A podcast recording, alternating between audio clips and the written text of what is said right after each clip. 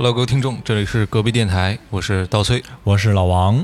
好，哎，老王今天好不容易来啊，得抓着你多录一点。哎，对对嗯对是，所以我们今天要聊的东西，刚刚也是只花了我大概两分钟左右的时间想出来的。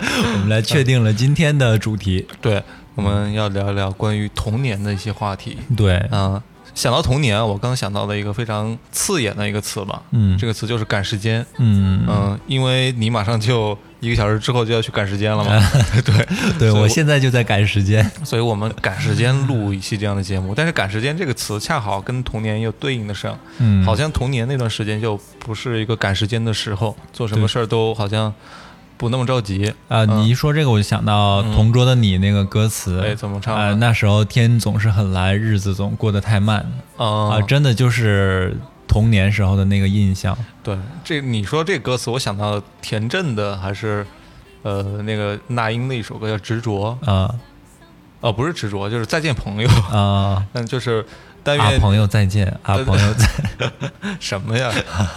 盖了帽了。就但愿那无拘无束的日子将不再是一种奢求。哦，嗯，你说的童年那种天很蓝，时间很慢，呃，嗯，那个日子已经过去了。对然后到了一个年龄阶段之后，就觉得，呃，以后那种无拘无束的日子，希望它不是一种奢求，嗯以后都能希望能够时间过得慢一点，嗯不那么赶时间。嗯，所以觉得，我觉得这是一个今天我们呃童年这个话题很好的一个切入点吧。，对，像以前我听过很多关于童年的节目，它其实都在说我我过去有多么多么快乐，嗯多么多么的幸福，那个时代有多么美好。嗯。嗯，你你会陷入到这样的一个感受当中吗？有事儿没事儿的时候会想一想过去自己多快乐。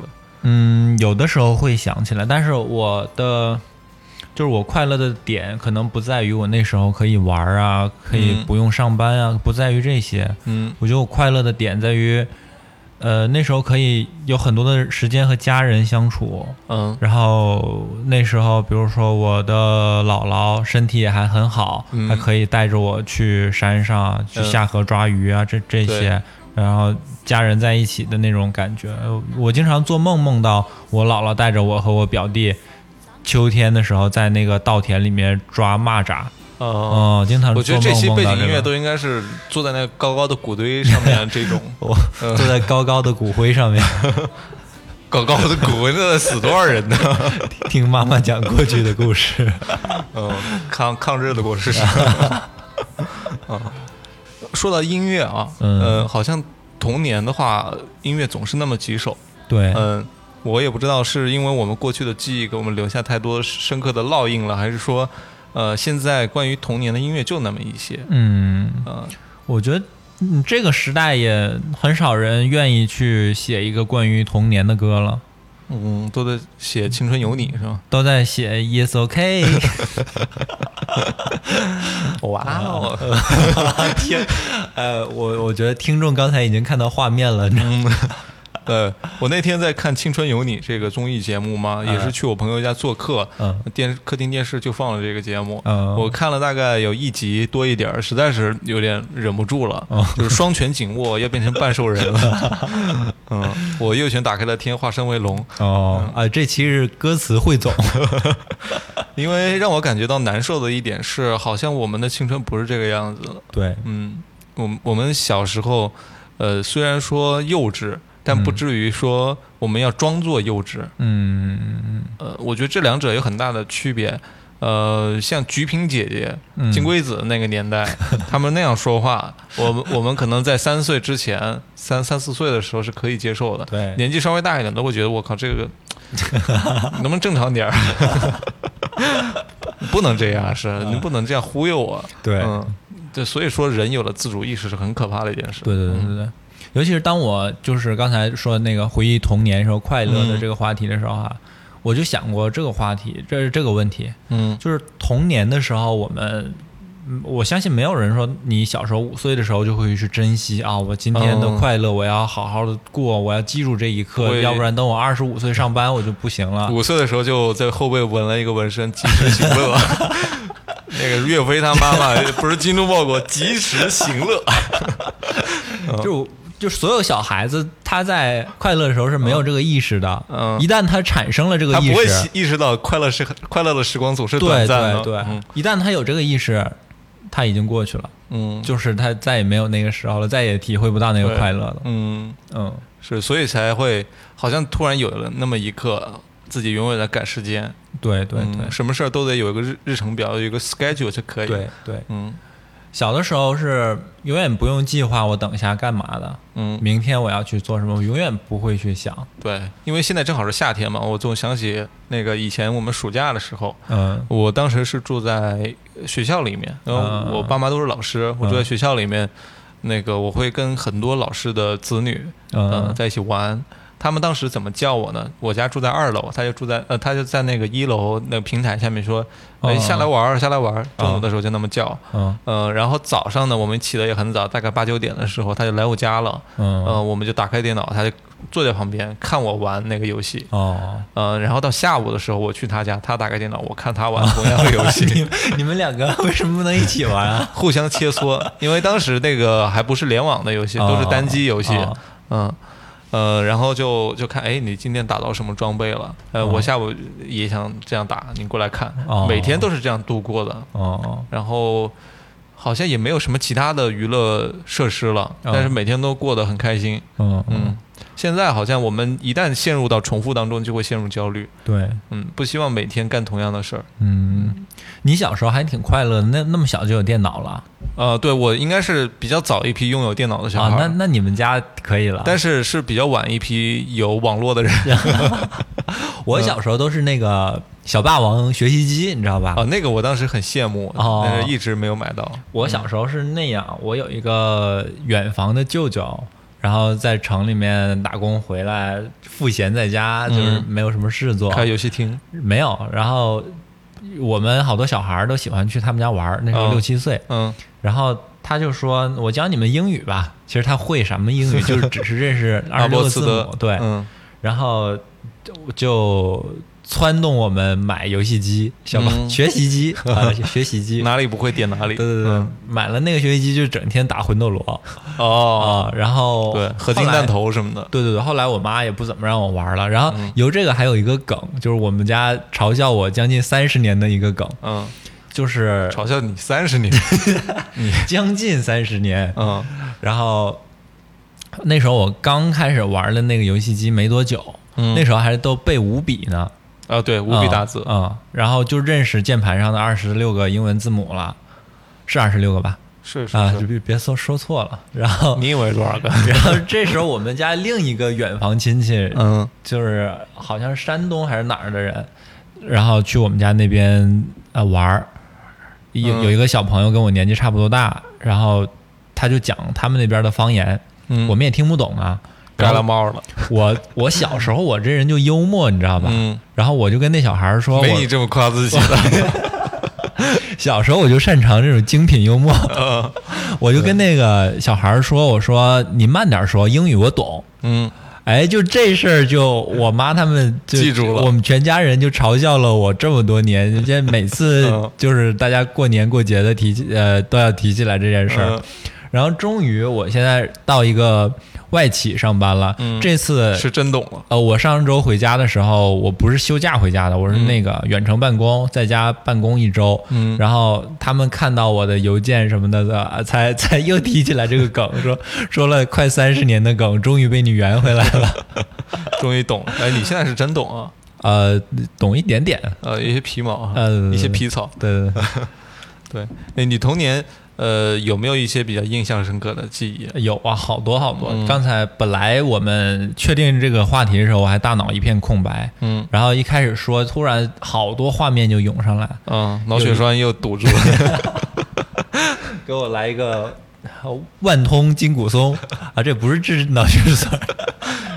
对，这是治腰间盘。啊，对，嗯呃，想到就是一个印象很深的是这样，我是从从初中开始我就去县城里面读了，就跟我小学同学就完全分开了。对啊成为上流人士了。哎哎，对对对对，嗯就不一样了，就对，是在抚高贵抚顺上城区是吧？是那么高贵。布鲁克林。然后我就只有寒暑假的时候才能回家了。嗯然后有一年过年的时候呢，我就回家跟我的小学同学还有表弟啊、街坊邻居一大帮人，嗯我们乡下的孩子嘛，就到处跑。过年的时候，我们那天晚上就去那个河上面，就嗯我们东东北冬天河都结冰了，嗯。我嗯们就在那冰上玩儿，玩了好长时间，一直到晚上天都黑了，然后我们就在那儿。就河边的野草啊，那种，嗯。我们就弄了好多木头，捡了好多，在那儿点了一大堆火，嗯。然后一群小朋友在那儿玩儿。那时候呃也不算小了吧，上初中十一二岁吧，嗯其实也没有什么好玩，但是就特别开心。嗯，放火烧山。那倒没有，在河里嘛，啊，在那个冰上，对，就玩的特别特别开心。嗯就是在我的记忆里，就是伍德斯托克音乐节那个级别的开心。然后，然后特别开心，到晚上特别晚要回家了，嗯依依不舍的。然后我们还约定说，明年的过年这天我们还来这儿，还在这儿点火玩儿。就大家都说好嗯好。然后，小时候特别喜欢烧火，对对，我也特别喜欢点火。喜欢玩火是吧？。对啊，我们那儿都说玩火会尿炕，你们那儿是你们那儿应该没有炕对，我但是会尿床。啊，有这种说法。但是其实，在那个年纪的时候，你不烧火也会尿床。对，嗯然后我说刚才那个故事啊，嗯我们就约定了明年还来嘛。然后第二年大家确实过年的时候也都回家了，嗯然后也提起来说去，但是最后也没有人去。然后后来就就就是那个约定，就到现在也没有再去过。然后嗯后来再想到过，也没有那个快乐了，就是、嗯，现在在这么大年纪再回去烧火，或者让人以为你在焚尸。不是关键你烧火还好，大家以为你在烧垃圾，那个帮村里做公益。嗯，烧完火，你这么大年纪回去还尿炕就不好了，那是前列腺有问题。呃射程不够。对，嗨，你这 call back call 的有点远。嗯，我我小时候好像记忆都不是特别的深刻了。现在我我想到的都是一些不好的回忆，就嗯童年它不一定都是快乐的嘛。嗯我想到就是呃，爸妈打我呀，呃，打骂呀啊，对，然后还有老师对孩子的呃那时候的不尊重啊。哦就不考虑你的自尊心啊什么的等你的童年这么不容易啊？但是我觉得有些人就会容易联想起童年快乐的瞬间，嗯有些人就会联想起童年不快乐的瞬间。你刚才问我的就是快乐的，哦，是是这样的。哦，那我应该再问你不快乐的是啥？呃，其实应该快乐跟不快乐是并存的。嗯对对对，那我们现在，呃，我也不知道为什么，有时候就会联想起那些不快乐的瞬间。嗯你你会不会这样？就有一些有些时候负面情绪一上来，你会联想到，哎，我我小时候家庭环境怎么样？会啊，嗯有一些事就是就在我心里就是一个心结，就那种过不去的心结。嗯就这么多年了，你想当时那件事是怎么样？可能一件很小的事，嗯，当时怎么样对现在也没有影响了。对，但是心里面就是过不去，一想到的时候还是会生气。嗯，比比比方说呢？呃，比方说，在我小学的时候，那时候我们家在学校里面开一个小超市，嗯呃就好小好小的超市。我们学校那个人也少，一共就一二百学生。嗯呃，就有那种买零食，就里面带抽奖的，然后可能就会抽到一些奖品的，嗯。然后吸引小孩子去买的那种。嗯。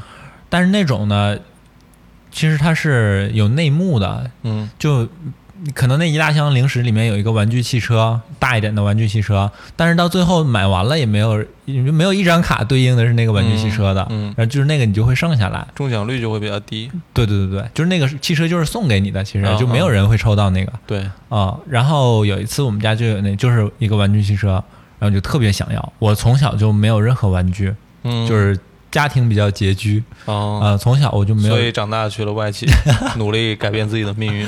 然后，然后我也我又从小都是那种特别乖的孩子，嗯。我我我爸妈说不买，我绝对不会坐在地上哭闹，说我一定要买，从来没有过这种事，嗯。就说不买我就不买，然后我从来没有玩具，然后那次我就特别想要那个小汽车，我就跟我妈说，能不能我过生日的时候把那个小汽车给我？嗯。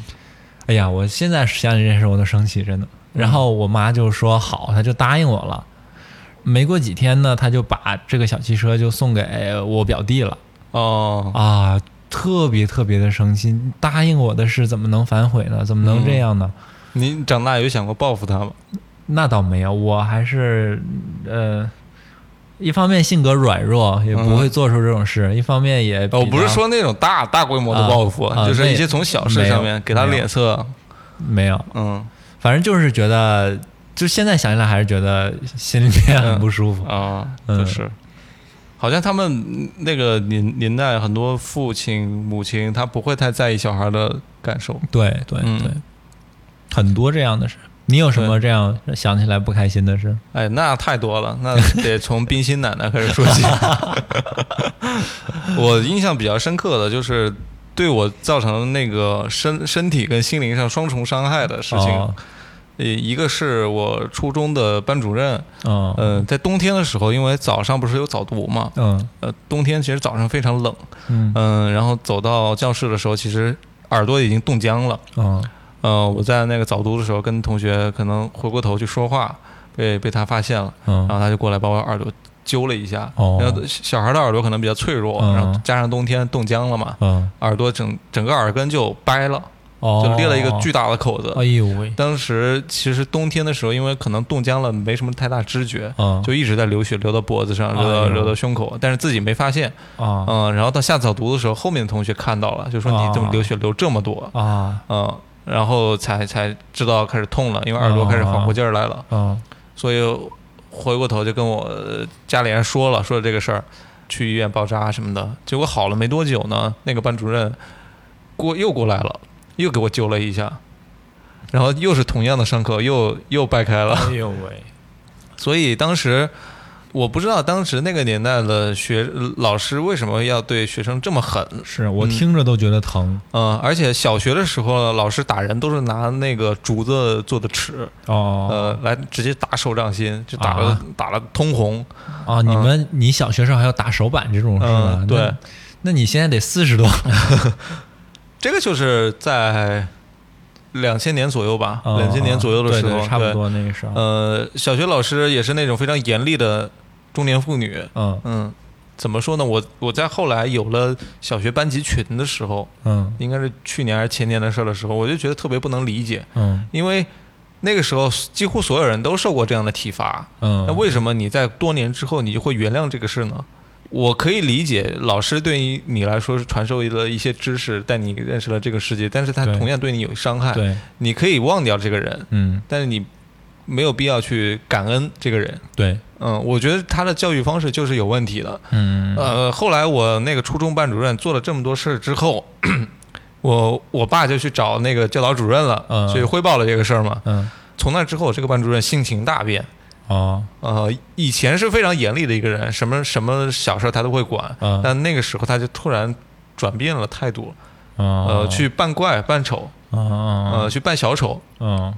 呃，上课的时候也会说一些非常尴尬的笑话，哦。去逗学生开心了，然后有学生那个吵闹啊什么的，他也不会太管了，哦哦就好像对于他来说也是有一些引起了一些反思，但这个反思的结果好像矫枉过正了嗯有些尴尬，让人感觉有点尴尬，嗯。好像是你刻意去这样去做的。嗯。嗯，但我说完我的童年是这是别人对我的伤害，其实我对别人也同样有伤害。嗯，呃，我记得那个王朔，就是写小说的那个王朔，你伤害过他。呃，那倒没有，那应该部队直接迫击炮过来。他在那个《锵锵三人行》那个节目里面提到，嗯。呃，少年，他觉得少年是一个最不知道轻重的一一群人，对。在我们那个不赶时间的年代啊，嗯。我觉得，呃，给别人造成伤害，你也嗯不用去考虑时间，呃，考虑什么我要准备多少东西，对。想到了就会给你一巴掌，想到了给你一个伤害。包括我觉得我给别人造成最大的一个伤害，就是在那个时候嘲笑，呃，可能身体上有些缺陷的人，哦。或者说是呃长得不那么好看的、嗯。呃身身材有问题的同学，嗯。当有一个小孩儿去发起这个嘲笑的时候，会有一群人跟着你一起去嘲笑那个人。对。当时我是没有意识到这是有问题的，对。我我真的不知道为什么小孩会有这样的一个一个思维的转变的过程。嗯在那个时候，就是觉得，嗯。呃，你你就是应该被嘲笑的那那个人。嗯嗯。再到后来，我被别人欺负的时候，呃，好像也没有想到为什么别人要欺负我，嗯我只是想到我我要比你更狠，我要把你给打败、嗯嗯这样子。包括有些人小孩会不知道轻重去虐待动物，哦，对，对我我就会亲眼见到过有人去虐待猫哦这个场景，还有人把直接把一个狗活活打死。哦，就那个时候，好像小孩都不知道什么叫轻重。少年他是很可爱的一一个一个生物，嗯，但是他也是夹杂着暴力跟这个这个混合在一起的一个混合物吧。对，我觉得善良是在他生活一点一点知道这个社会的道德标准之后才学会的，而不是与生俱来的。就人之初性本善，这个我觉得是一个伪概念。我也觉得，嗯对对，应该是善恶本身就是存在于人的这个嗯身体里面的。对。嗯，然后我不知道你有没有看过一部电影叫《烈日灼心》，哦，不知道，是邓超演的一部电影，是我觉得他少有了一一些好好作品吧。嗯。他在里面那个警察那个角色就提到了一点，他觉得人是神性和动物性的一个合体，法律在中间其实就起到了一个平衡的作用，它不能让你呃像神一样，嗯，也不能让你堕入地狱。哦，对，嗯，很有道理，这对个说法，对，是，所以我觉得。呃，我回忆起童年，其实很多人做节目可能就会想到童年多么快乐，童年多么不快乐，嗯。但其实很少有说自己童年自己是什么样的一个，对，因为嗯，这个别人对你做的事，你你你会大义凛然的站出来去指责他当年做的不对，但是很少有人有勇气说，我当年做了那么丑陋的事儿拿出来说。对，包括我小时候，我还去偷同桌的钱，哦。嗯然后偷完了之后去跟老师说是另一个人偷的。哦，对，其实小时候我也不知道为什么我需要这个钱，嗯，我我只是觉得，哎，我拿过来好像就据为己有，嗯。就很刺激，嗯。很很快乐。像是像很多小偷嘛，他其实是很有钱人，嗯。但他只是为了寻求一些刺激。哦，我我我也做过类似的事。你这样一说，我初中的时候，那时候刚到一个陌生的环境，从村里刚到县城里面，接触到更多以前没接触过的不同类型的朋友。，对，然后又赶上那时候比较叛逆，嗯。就就是不让做什么我就要做什么，嗯。然后学人家抽烟，嗯，又没有钱，又不能买一盒一盒的烟，买一根一根对，都是一根一根散着买的。然后就有一根烟，我就藏在我寝室的那个床垫子下面，嗯然后还有打火机跟烟放在一起。然后我们学校呢就会搜你的寝室，就被搜出来了，搜出来就那个床位是我的床位啊。然后老师就就叫我过去，我我小时候性格特别的懦弱，我我犯了错我又不敢承认。然后我就跟老师说，是我们寝室另一个人，肯定我看到他拿烟了，肯定是他想陷害我，才故意藏在我嗯床下面的。然后我的成绩又特别好，小时候，所以老师就相信了我说的话。嗯，对。就是通过我当时陷害了那个同学，啊。也是班里呃倒数第一，啊，就经常被老师 diss 的那个、啊那个同学，啊所以当时就觉得啊，我我陷害你是合理的，对啊对。对老师就会相信我。，对，但这个真的，你你现在去回想的话，它其实是一个非常恶劣的行径。嗯我我会想到，在那个时候，虽然说时代背景是呃信息化不是那么通畅的一个年代，嗯，嗯、我们可能娱乐方式非常少，所以会嗯。导致这些情况的出现是是因为我们闲得慌。嗯但现在你看，现在的小孩儿可能在上幼儿园到小学那个年年龄段的时候，就已经开始有大量的补习班、对兴趣班去占据他的时间了，对所以他比我们那个时候过得要充裕的多，对，而且家庭环境也相对来说没有以前那么拮据了。嗯嗯、会不会说现在的小孩儿因为这些情况的出现，他就没有这些品质上问题的出现了？嗯，我觉得也不会，我觉得这嗯些还是看他个人接受什么样的教育、什么样的环境对，来受到的影响，而嗯，可能不是说单纯的他把这些时间都填补上了就就能改变的。对。嗯，我觉得跟家庭环境有很大关系，对对就是你的父母是怎么引导你的，对，如果你的父母都是一个很有爱心、有同情心、善良的人，那孩子也也不会做出那种很暴力的事。嗯，嗯我觉得小时候我还胆子特别大，嗯呃，就会做一些很危险的事儿。嗯呃，我我我记得我家那个学校操场上面有一个桥，嗯铁铁板做的桥，其实不是很稳固，连着另外一栋楼。嗯，然后呢，这个栋楼的那个阳台啊，跟这个桥其实是有一定间距的。我也会从这个桥的那个缝隙里面去钻，哦爬到那个阳台上。哦，哇，那那个其实下面就是万丈深渊啊，掉下去就摔死对，掉下去肯定就是死了。呃，当时就我还干过什么事儿呢？就把那些住校的学生的被子啊偷了，啊，然后放到那个阳台上，他也拿不到。你怎么这么坏？小时候？呃，当时也没想过，呃，好像对别人有什么影响。对，嗯，就现在想想，完全不可不能理解嗯那样做的乐趣在哪儿，对为什么要那样去做？嗯，然后那个被子就别人没找到，然后嗯就腐烂了嘛，在那个地方。啊，一直放到腐烂都没找到。对，那个地方确实是非常隐蔽，啊而且自己好像钻过去、爬回来，钻过去、爬回来，都完全感觉不到危险。哦哦，嗯。另外就是那个桥下面有一个隐藏的区域，我们嗯把那个当成自己的一个秘密基地，就会去自己去找一些这种。呃，一般大人找不到的角落，哦去去去自己躲起来在里面，嗯，然后放一些自己的东西在里面，哦 哎，你这让我想到我前几天看到的一个一有一个人说，不是我啊，就是别人说的。他说他们小的时候，那个人在山西，他们在村子里有一些废弃的窑洞，然后他们小的时候就逃课，大家一起逃课都去那个窑洞玩儿，然后就有人。就经常去，就用床和板子搭了一个简易的床，可以在上面用石头和板子搭一个床，在上面躺着。然后还有小朋友带零食、带饮料去吃喝，然后大家就把垃圾都扔在那儿。对，然后后来偶然就被村里的大人发现那里面有东西了，嗯就说完蛋了，肯定是有一个什么犯罪团伙盯上我们村了，长期驻扎在这儿，嗯可能会偷我们东西啊什么的。那个他们就看着那些大人。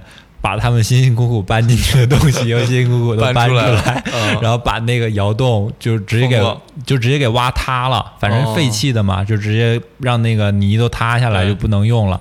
然后每天村长还要在广播里面喊说：“大家提高警惕，人还没抓到。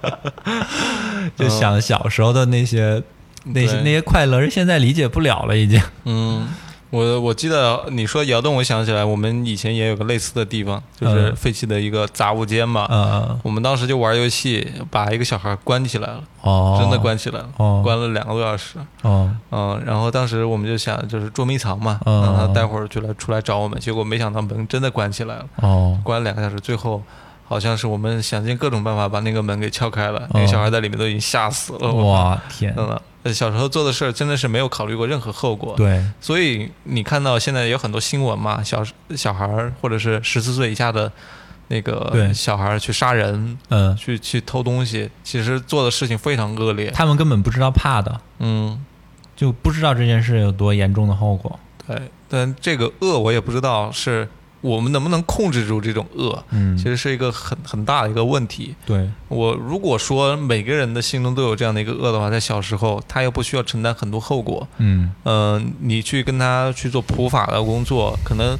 像全中国已经普法普了这么多年了，很多人还是法盲，对。你就更别说小孩了。对，那那又有什么样的方法能够控制住他们的身体里面的恶，不让他去去爆发？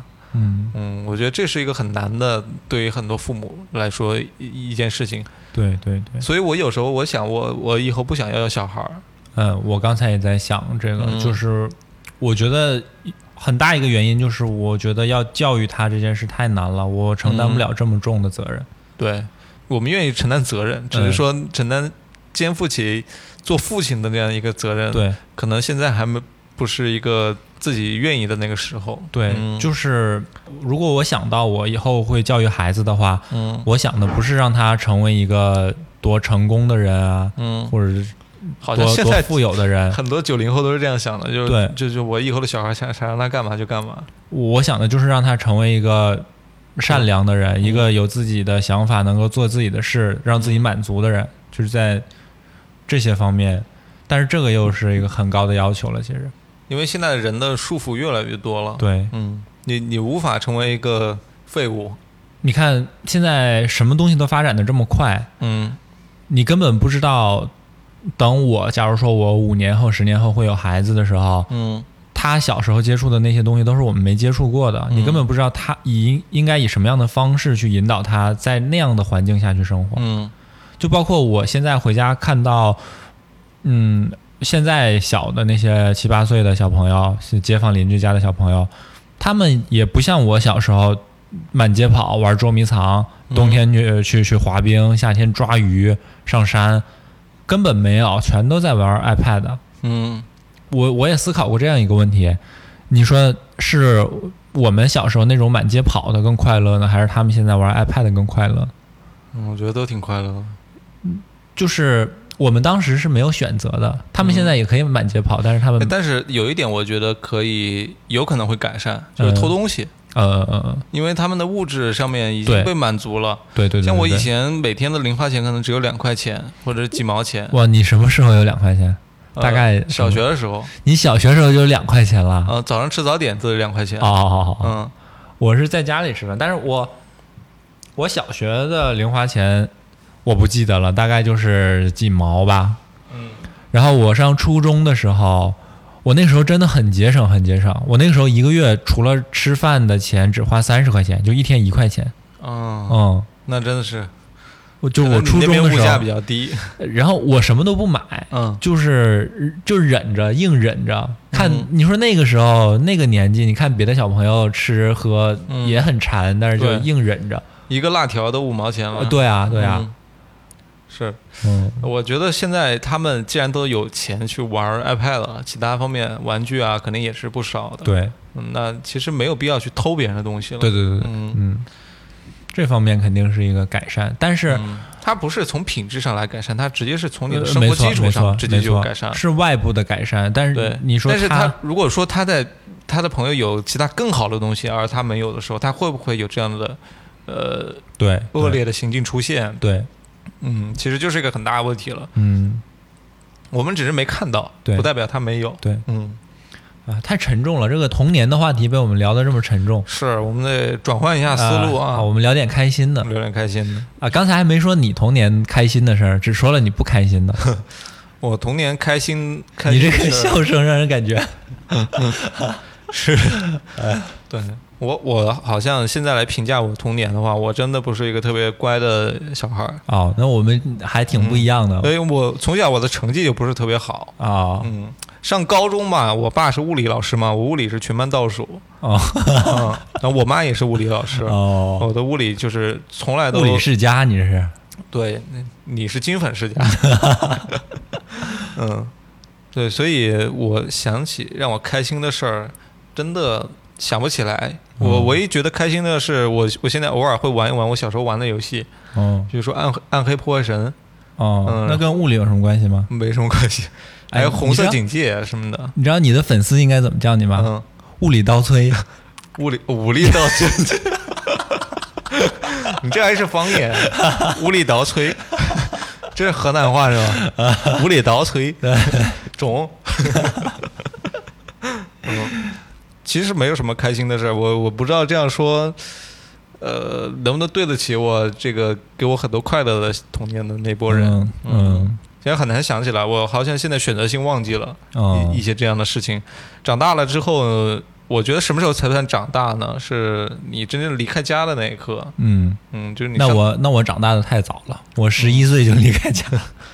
对，是我觉得过早的离开家庭，自己去独立生活，就是长大那一刻开始。嗯嗯嗯、你十一岁离开家，你当时是心里什么感受？呃，我当时小学毕业，我就我刚才也说了嘛，初中我就去县城读书嘛，嗯然后我就只能住校，不能就离家很远。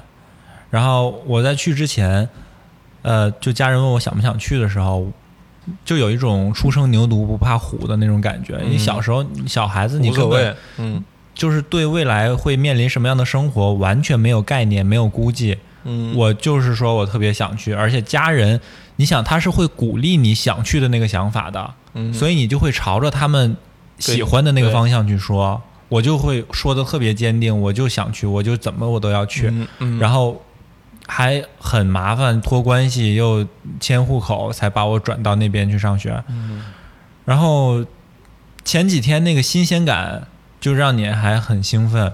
过了几天之后，我就开始每天早上六点钟起来给我妈打电话，电话还没通我就开始哭，嗯然后一直哭到那个铃声响了，我不得不去上自习，然后我才把电话挂了。就是什么那个时候还是座机，对，嗯还是那种插卡的二零零嗯的那种电话，卡对对，嗯。还是那种电话，就是整个电话什么话都说不出来，没通就开始哭，一直嗯哭到打铃，我就挂了电话，赶快跑到教室去，每天都这样，每天都这样。嗯，啊、现在想想，哎呀，也挺也也也挺不容易的那时候，但是那个时候不觉得，那个小孩儿他没有那个概念，对，好像是知道了越多就会越越恐惧，对对、嗯，因为知道未来可能我有很长时间回不了家，对，嗯。而且当时也没想过的一件事，就是从那时候我走了之后，从从那开始就只有寒假和暑假能嗯短暂的回一下家了。我们我们这还是这真得找点开心的事说一说，怎么又这么沉重？是得转换一下思路啊？呃，好，嗯，你小时候有没有什么特别喜欢玩的东西？喜欢玩的，嗯，嗯，就让你现在想起来都觉得特别好玩，还想再玩一下的。嗯，那只有电脑游戏了。哇，你你 我可以列举几个，嗯我看你有没有玩过我小时候玩过的游戏，印象深刻的，第一个就是《红色警戒》，红警你玩过吧？你先说吧。啊，红色警戒是那个第三部出来之前，一二，嗯，还有一些玩家重置版，嗯什么呃尤里的复仇，呃那个什么共和么国之辉，共和国之辉，嗯。然后共和国之辉有个玩家重置版特别好玩，就是那个自爆卡车可以爆三次，忘忘了是什么那个名字了。而且那些游戏啊，都是买光碟，哦插光驱之后你，嗯你才能下载，呃，然后买完了这这个这个游戏玩了之后，你可以把这个碟退回去，再换一个碟。哦，嗯，还有《暗黑破坏神二》，还有那个小游戏，比如说《黄金鼠历险记》，特别好玩的一个小游戏，啊但是现在找不到了，而且而而且好像只有 Windows 七以下的版本才可以玩。啊然后包括合金弹头、哦魂斗罗，呃等等这样的平面游戏都哦特别有意思。现在有时候也会想，就是能不能通过一些其他方式买一台这样的电脑回来玩。嗯嗯，这是我留下印象特别深刻的，因为还是回到时间那个维度上，那个时候的时间过得特别慢，感觉、嗯现在来看特别慢啊。嗯，呃，好像玩一个游戏可以玩很久很久，对那不像现在的很多游戏，比如说王者荣耀，你可能玩个几天你就不想玩了。对，呃，现在联机游戏，觉得玩的时候压力特别大，好像在追求一个胜负。嗯，那个时候好像不是特别追求这个胜负，嗯对，嗯，就是陷入到一个人的快乐里面。嗯就这些游戏给我很大的这种呃小时候的回忆吧，嗯就填满了那个时候。但是我我是一个不是特别爱玩游戏的一个人，不是那种天天泡在网吧里面。哎，我也不是，我对游戏没有什么瘾。嗯，对，嗯我是 我可能小学六年级到初中那段时间。还是有一点点瘾的，就会、呃偷偷去网吧里面玩那个冒险岛，嗯那个冒险岛那个时候还很很好玩，就没什么挂机的情况出现。嗯现在基本就没法玩了。嗯、那个时候也是早上大概六点半上早读，然后五点半起来去网吧玩一个小时，嗯。嗯、再去上自习，然后下下课也提前跑去去上网吧，嗯还街头篮球那个时候也会玩，嗯，我觉得你一说，我就觉得我们两个都不像一个年代的人一样，是吧就是因为我从小生活在村里的嘛，所以就嗯没通会网，对，就会跟城里的人好像有一个时间差一样。嗯。可能我一说出来，我小学玩的那些东西，可能我们听众的爸爸妈妈会有一些同感，嗯。就完全没有线上的游戏，全都是 offline 的。嗯。就是呃，我们每年都特别特别盼望的一个活动，就是冬天下雪了之后，我们家门口是一个特别特别长的下坡，就是我们家院子那个大门一出来就是一个哦下坡，很长。然后我们就很多小孩子拿一个，你知道东北的爬犁是什么吗？呃，是那个爬那个稻谷的那个东西吗？呃，不是不是，是就是像一个小车一样，但是它没有轮子，它就是用下面就是两根木头或者两根两个钢片嗯来代替轮子，哦，因为它在雪上拉，所以不需要轮子嘛，哦只需要你摩擦力小、光滑一点就可以。对，这让我想起受力分析了。呃，不要这么专业。然后就是你就可以想象成就是一个像小车一样的东西，可以在雪上滑的。嗯然后平时都是爸爸嗯用那个到山上去拉木头拉回家了烧火，嗯然后不用的时候，谁家的那个爸爸今天有事儿没上山闲置，我们一群小孩就把它扛出来，扛到我家门口，滴滴爬犁是吧？哎，扛到我家门口，然后嗯那个也很小，大概就一一米长一米宽那么大一个小东西，然后我们七八个孩子我使劲儿挤挤到那一个上面，然后从上面滑下去，嗯。就从我家门口一直滑到那个下坡的那个最下面，然后下坡最下面之后还是一一个小溪，嗯，要从那个小溪那儿飞跃过去才爽了，然后下去了之后就一点都不嫌累，再把它背回来，嗯，就扛着那个爬犁。这就是滑雪啊。啊，对对，就滑雪，就是嗯。那个简陋版的滑雪。对，就是背回来一遍一遍的那样滑，滑到什么程度？我家门口那条路都没法走人，就是锃亮锃亮的一层冰都是被我们滑的那种特别光滑，人都没法走的那种程度嗯。，这个事儿给我留下，呃就是滑坡这个事儿给我留下一个啊童年阴影，啊就是我家那边也有个非常那个长的一个陡陡峭的一个坡，水泥铺的，啊呃，然后我就骑自行车往下冲，最下面的那个坡呢是一个非常直角的一个转弯，嗯如果你没转过去，你就撞到那个护栏。嗯，我就骑自行车，那个闸闸也没刹住，哦结果就直接冲下去了。我不哦是撞到那个哦墙了吗？然后就扯淡了嘛，就撞蛋了，哦然后整个人都在地上痛苦的翻滚。嗯，你的童年回忆怎么能这么疼啊？对，就 like a rolling stone。那次给我冲击很大，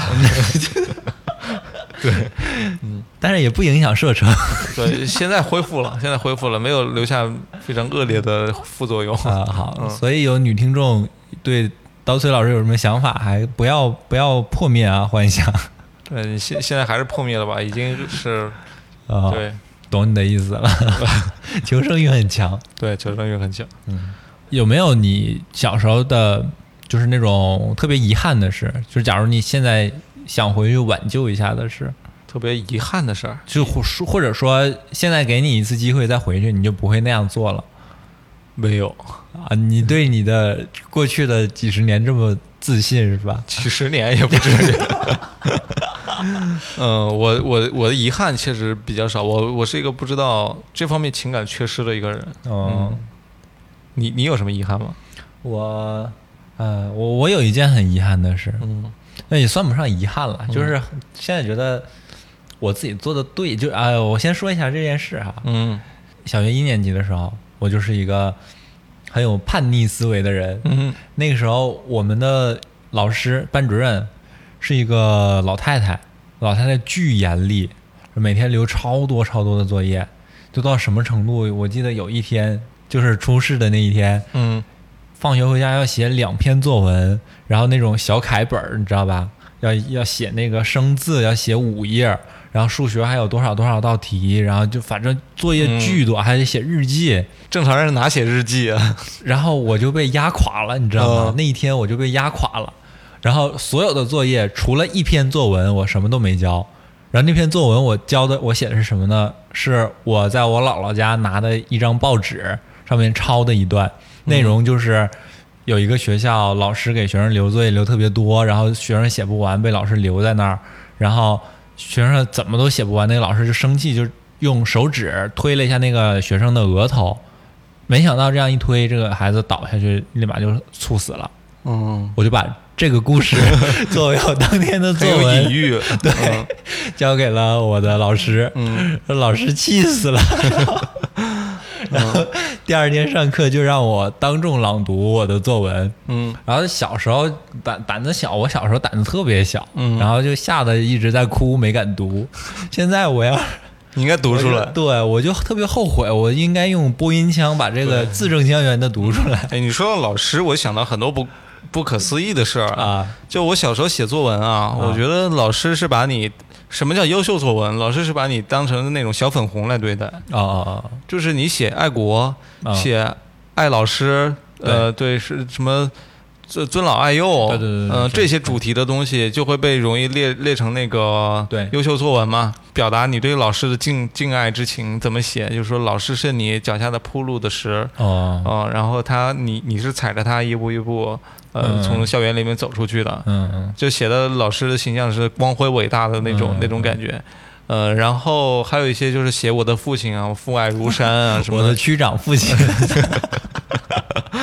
呃，对我的成长母亲，嗯，你写那个对老师对那个父母的一种爱呀、嗯，呃，他们会往你往这个方向去引导，他不会引导你你正确的思考。对，然后呢，我觉得你说到留作业留很多啊，我觉得现在想起来可能是老师的一种懒惰的表现。嗯因为他不知道让你怎么去思考，他只能让你做一些重复性工作，嗯去填满你的时间。嗯。嗯，不过其实现在想想啊，对于那个年代就已经是老太太的老师，你也不能有过多要求。不能要求他有什么先进的教育理念。他在过去的四十年都是这样教教孩子的。嗯，对，嗯这个也是有一些时代背景在里对面。对对对，我们听众里面零零后可能就不太了解了。呃，对，嗯，童年我们是聊这一期都是一些不快乐的。是啊我们本来预预计的是聊一些很很开心的回忆童年快乐时光的，嗯结果聊着聊着都很沉重，聊到了一些现在我们即使触及了也无法改变的社会问题。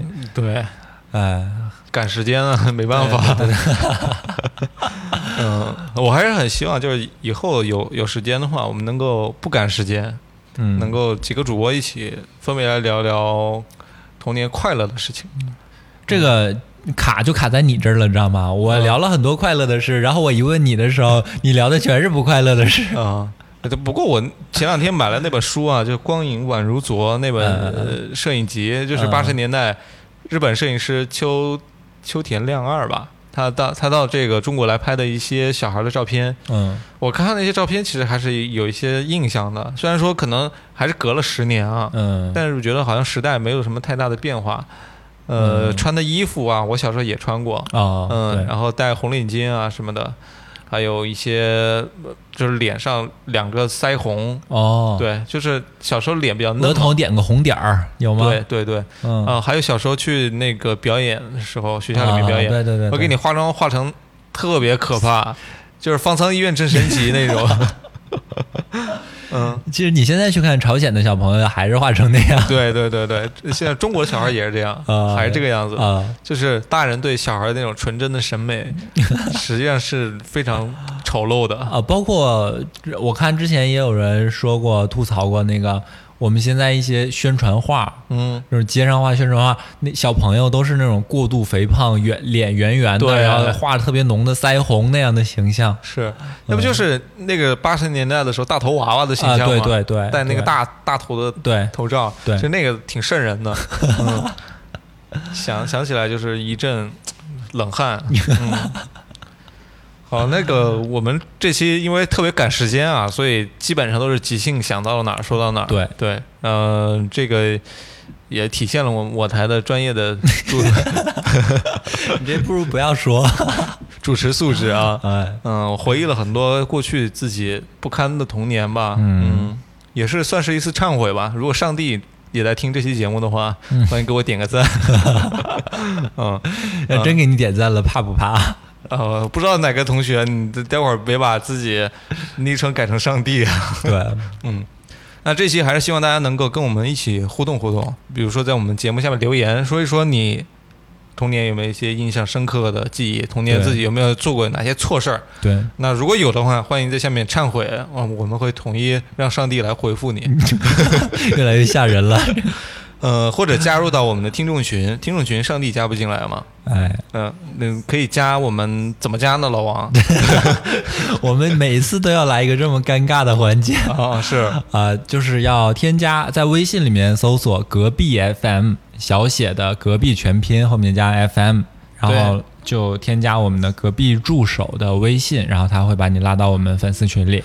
对。然后我们节目的更新啊，日常的一些互动啊，都会在这个群里面去做。呃，对，其实说是我们隔壁电台的粉丝群，主要都是一一群老听众，呃一群老听众在里面聊天打屁。对，呃，会有一些精品幽默在里面，呃，是很尴节尬节目里面听不到的啊。对对对那那你如果想听的话，可以加入到这个群里面来，嗯一起聊一聊天嘛，对，对，交个朋友嘛。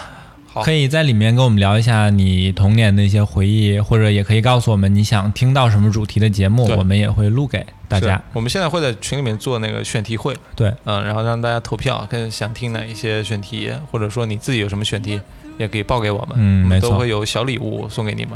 对，嗯，有吗？呃，呃可以有吧？可以有。好，那可以有。嗯，那这里这期节目就录到录到这儿了啊。好，嗯，这里是隔壁电台，我是刀崔，我是老王，大家拜拜，拜拜。much more than this. I did it my